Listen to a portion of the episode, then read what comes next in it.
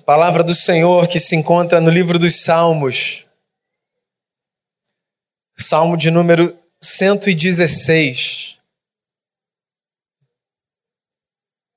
Livro dos Salmos, capítulo 116.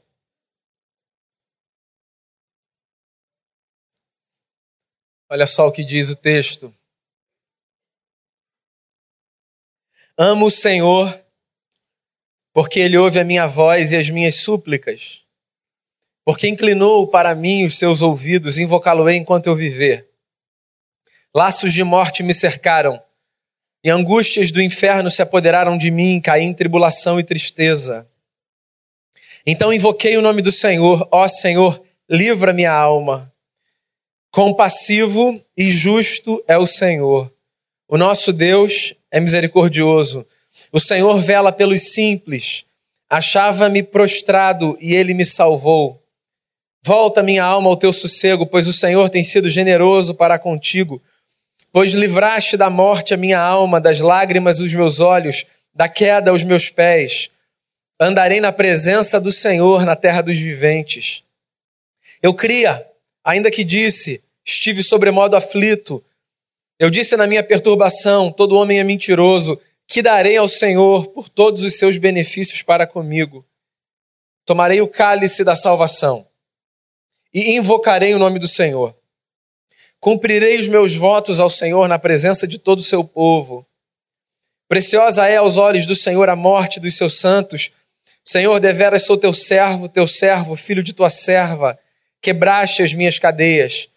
Oferecer-te-ei sacrifícios de ações de graças e invocarei o nome do Senhor.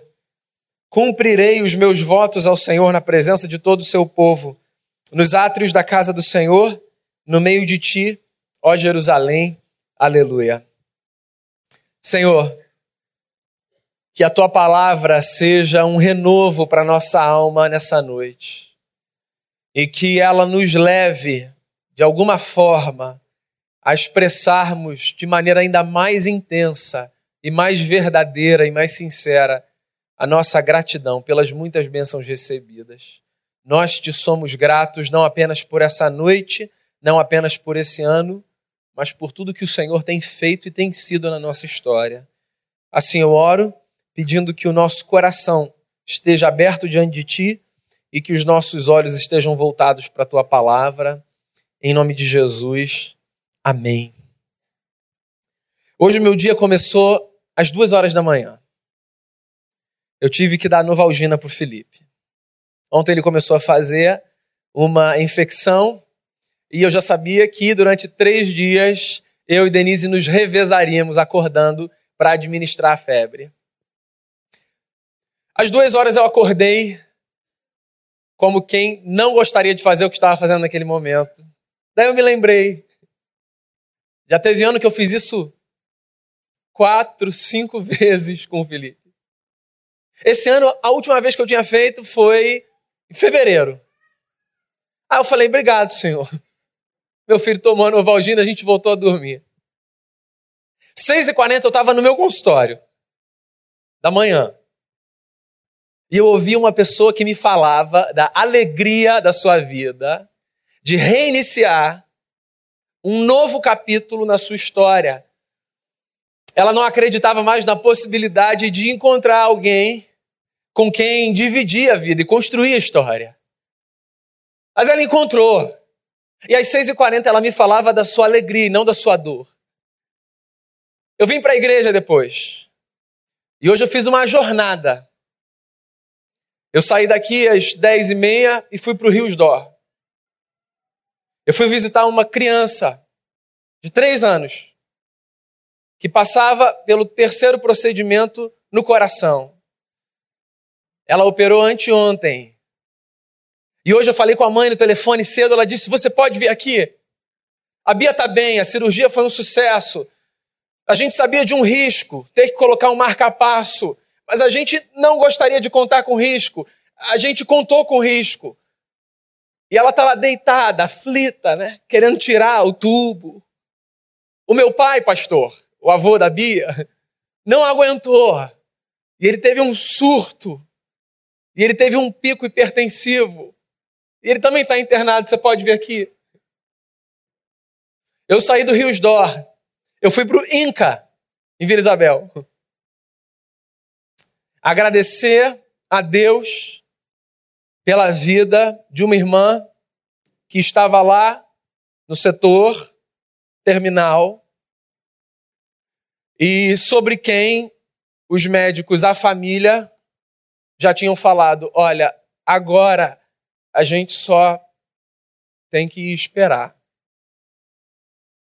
Do Inca eu fui para o Barradó. Eu fui visitar uma amiga que luta contra um câncer e que a cada dia tem mostrado uma força descomunal. Do Barrador eu fui tomar um açaí, porque também, né? Um açaí com granola, batido com mel e não com guaraná, porque mel engorda menos do que o xarope de guaraná. E sem essas frescuras de leite ninho em cima e paçoca, que isso é uma profanação do açaí. Aí eu vim para a igreja. Eu tive duas reuniões. Uma tratando de problemas, problemas de processo, de relação, de maneira como a gente conduz algumas coisas. A outra sonhando, escrevendo coisas. Aí eu voltei para o consultório no finalzinho da tarde, seis horas, e eu estou aqui com você. Seu dia foi como? Olha só, só para você não achar que, assim, que a vida é uma loucura, não é todo dia assim não, tá? Mas agora a gente está aqui. Curiosamente, no Dia Mundial de Ação de Graças. E sabe qual é a pergunta que eu me faço quando eu me deparo com algumas dessas cenas? Pelo que a gente agradece? E como a gente agradece? E a quem a gente agradece? Olha só, eu não contei o meu dia para você ser tomado por uma espécie de comiseração e pena. Não foi por isso, não. Foi só para recair sobre mim e sobre você, na consciência, uma lembrança. A lembrança de que a nossa vida é uma montanha russa. E de que todos nós atravessamos fases mil, às vezes no curso de um dia. E de que, ora, nós estamos nos cenários mais encorajadores, mais alegres e mais inspiradores. E, ora, nós estamos nos cenários mais perturbadores e angustiantes, carregados de aflição e de dor e de medo. E a pergunta é: pelo que a gente agradece? A quem a gente agradece? Como a gente agradece? Olha só, de todos os livros da Bíblia, e todos eles são magníficos, para falar de gratidão não tem livro mais fascinante do que o livro dos Salmos. Por algumas razões. Primeiro, porque o livro dos Salmos é um livro de poesias. E as poesias são capazes de expressar na vida o que muitas vezes a aridez e a acidez das nossas palavras em outros formatos não são capazes de retratar. Agora, o livro dos Salmos também é fascinante para agradecer, porque o livro dos Salmos é esse livro que nos mostra pessoas gratas nos mais diversos cenários. Pessoas que agradecem o deserto ou pelo deserto e pessoas que agradecem pelos pastos verdejantes. Você sabe que às vezes eu fico com a sensação de que a gente se esquece de como agradecer é importante. E a gente é lembrado como agradecer é importante quando a gente está no elevador e alguém vai sair, a gente segura a porta e a pessoa nem olha para trás e fala assim, obrigado.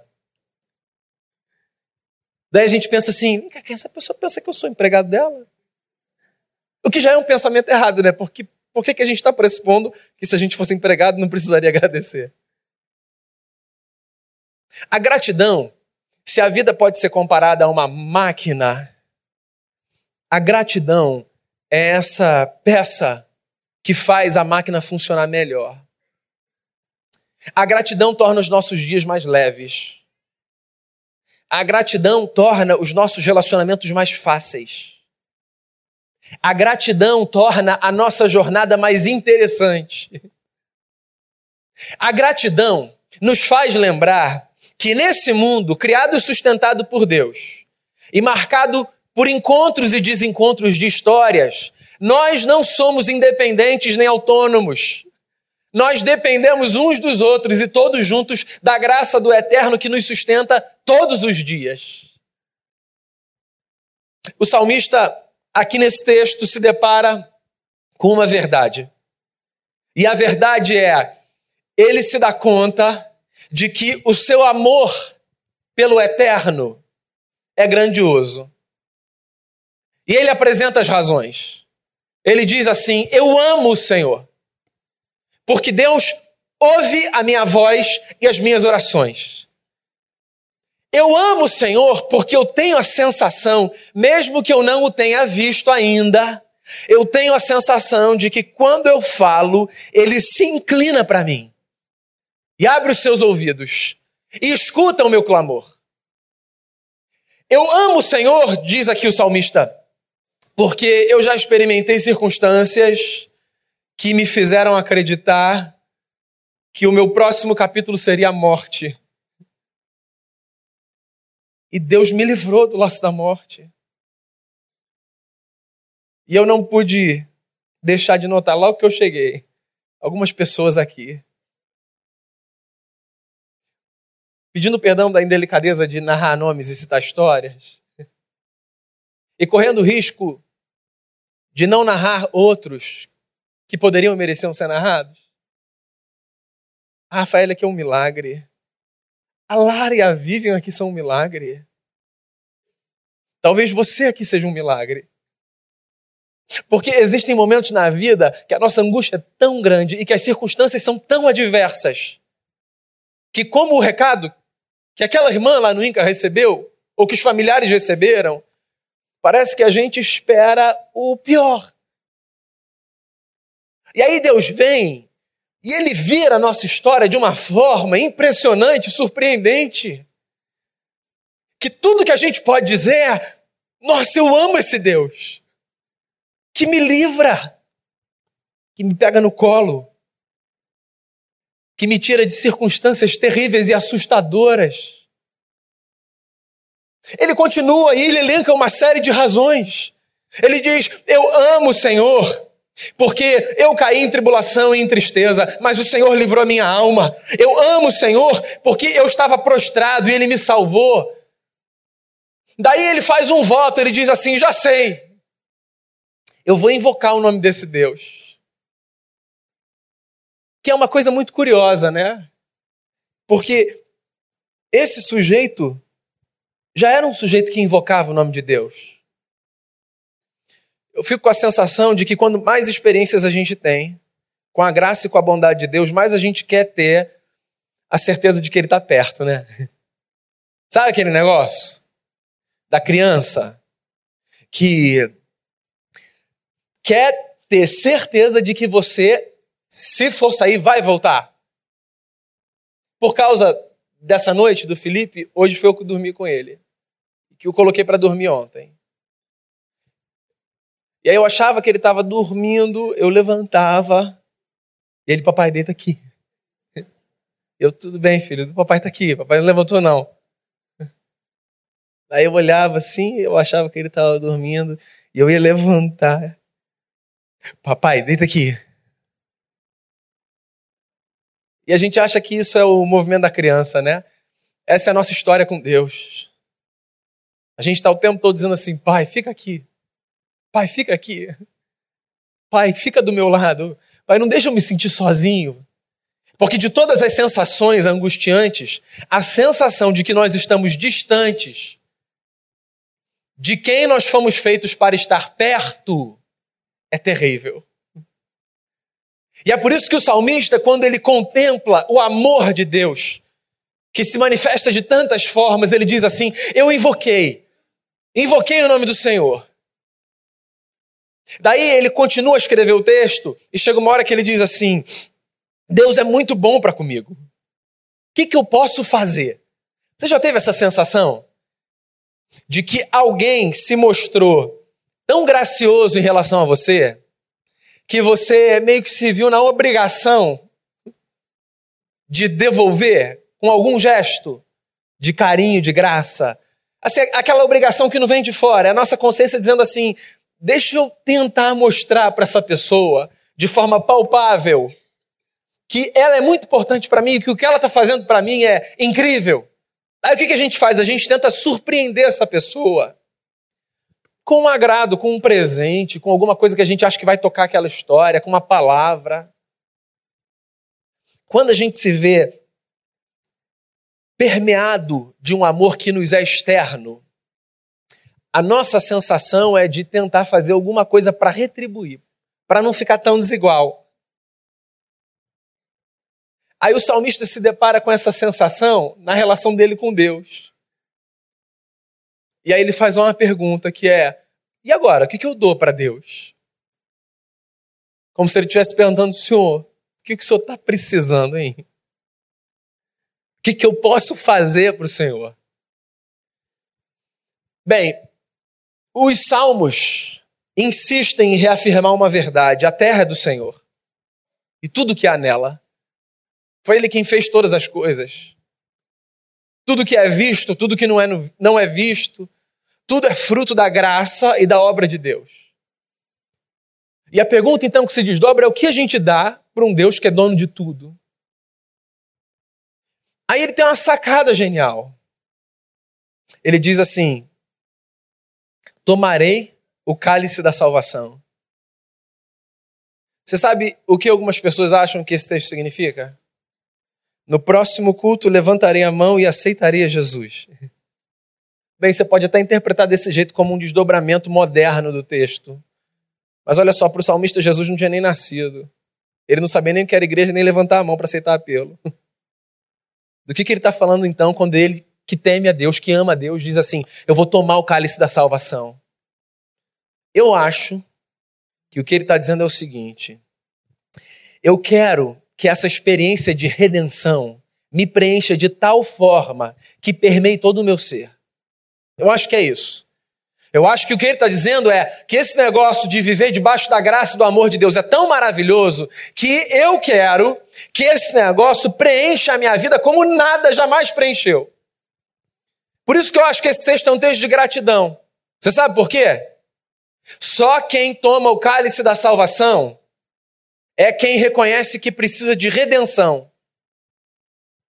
E quem reconhece que precisa de redenção e é coerente com o reconhecimento que faz, só pode assumir uma postura de vida que é a gratidão. Ora, quando eu me dou conta de que Deus é aquele que pode me salvar e de que Ele me salva e manifesta na minha história a sua graça e o seu amor de maneira tão intensa e tão maravilhosa, eu quero que esse negócio me acompanhe por onde eu for o tempo todo, aonde eu estiver. Ou seja, o sujeito que tem consciência de que o amor de Deus é capaz de invadir a sua vida, permear a sua história e o acompanhar por todos os seus dias, esse sujeito, ele só pode ter por coerência uma postura de vida. A postura de alguém que é grato pelo que recebe e pelo que vê acontecer. Qual é a minha palavra para você nessa noite? A minha palavra para você nessa noite é um convite queria convidar você a tomar o cálice da salvação. Ou seja, a permitir que a consciência da redenção, agora sim que nos foi oferecida por Cristo Jesus, permeie o seu ser. E faça de você uma pessoa grata. Onde você estiver, por onde você for, pelas circunstâncias que você atravessar. A gratidão não é o gesto daquele que se depara apenas com favores visíveis e compreensíveis e que reconhece com uma expressão verbal. A gratidão é a postura daquele que sabe que, mesmo quando as circunstâncias são incompreensíveis, existe um Deus agindo em favor de. E por isso ele diz: está nas mãos do Senhor. Eu queria fazer a você um desafio. Eu queria desafiar você a, nos pequenos momentos da vida, ser uma pessoa grata. Mas não apenas de uma maneira filosófica, etérea, metafísica, que é do sujeito que diz: claro, claro, agradeço todos os dias a Deus, faço a minha oração, levanto as minhas mãos. Eu queria que você vivesse a gratidão de maneira encarnada. Você sabe por quê? Uma forma da gente agradecer a Deus é olhando para cima ou fechando os olhos, ou de qualquer que seja a maneira, dizer assim: Senhor, obrigado, viu? Você sabe qual é a outra forma? Que para mim é mais profunda e mais bonita da gente agradecer a Deus? É a gente olhar para as pessoas que estão à nossa volta, nas quais Deus colocou a sua imagem, diante daquilo que elas fazem em nós e por nós, e dizer assim: obrigado, viu? Quando você tem consciência de que o mundo que você vive foi criado por um Deus que é a fonte de toda bondade, de todo bem, mesmo que a graça venha através do próximo, ela vem de Deus. O que significa que sempre que você agradece ao próximo, é o seu Criador que você está também agradecendo. Então, que você tenha a condição de perceber, por ter tomado o cálice da salvação, as expressões múltiplas inúmeras da bondade do amor de Deus na sua vida. Alguma coisa te trouxe aqui nessa noite. E eu tenho certeza, sejam quais forem as circunstâncias, as melhores ou as piores, você é capaz de ver a expressão da graça de um Deus que se inclina na sua direção, ouve o seu clamor e te oferece o cálice da salvação. Que essa noite seja um marco na nossa vida. Não apenas pelo reconhecimento de que em nós Deus fez muitas coisas, mas também pelo reconhecimento de que através de nós Deus pode fazer muito mais. E a minha oração é para que eu e você sejamos expressões vivas e plenas da generosidade de um Deus que não se cansa de abençoar e que estende todos os dias na minha direção, na sua direção, em todas as direções, as suas mãos, derramando bênçãos nos melhores e nos piores momentos da nossa vida. O cálice está diante de você. Que a consciência da salvação permeie a sua vida. E que a murmuração, a reclamação e a acidez sejam substituídas pela leveza da gratidão ao Eterno e a todos aqueles que, tendo consciência disso ou não, carregam a imagem de Cristo na sua vida e na sua jornada. Vamos orar? Pelo que você vai orar? Pelo que você quer agradecer? Por quem você quer agradecer? Eu queria que você chamasse a sua consciência situações ou pessoas, que você se lembrasse de motivos pelos quais você deve agradecer. Se a sua gratidão for uma gratidão a Deus, nessa relação transcendente e inexplicável, então agradeça a Ele. Se a sua gratidão for a Deus na face de um irmão ou de uma irmã, agradeça o seu irmão e a sua irmã. Que o amor e a bondade de Deus sejam percebidos pela maneira como a gente vive e que no mundo pesado, cansado, as nossas palavras e os nossos gestos de gratidão sejam esse ingrediente que dá leveza e graça à história das pessoas.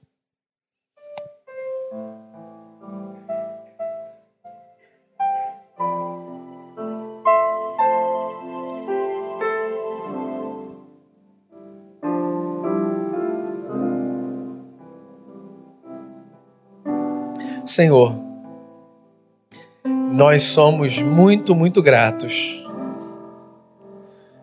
porque quando nós olhamos para a nossa história e quando nós olhamos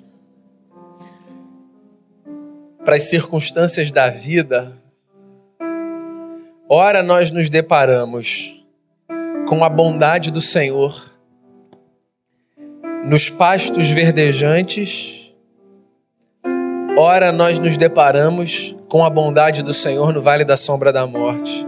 Mas uma coisa, Deus, é certa: nós sempre nos deparamos com a bondade do Senhor. O Senhor é incrivelmente maravilhoso. E nós queremos ser parte dessa gente que torna a sua própria história e a história de outros e outras mais leve, porque carrega consigo o, o ingrediente da gratidão. Nós queremos ser essa gente que toma o cálice da salvação, que não se preocupa em devolver para impressionar o Senhor, mas que devolve de mãos vazias a Ti, porque não há nada que possamos dar que impressione o Senhor, mas de coração cheio de vontade de ser preenchido pela graça e pelo amor do Senhor. O nosso obrigado ao Senhor é pelo que de melhor e pelo que de mais difícil nos aconteceu, mas que mesmo assim, através do qual nós podemos ver a presença e a companhia do Senhor. É a oração que eu quero fazer a Ti, dando graças e dizendo: Nós amamos o Senhor. Em nome de Jesus. Amém.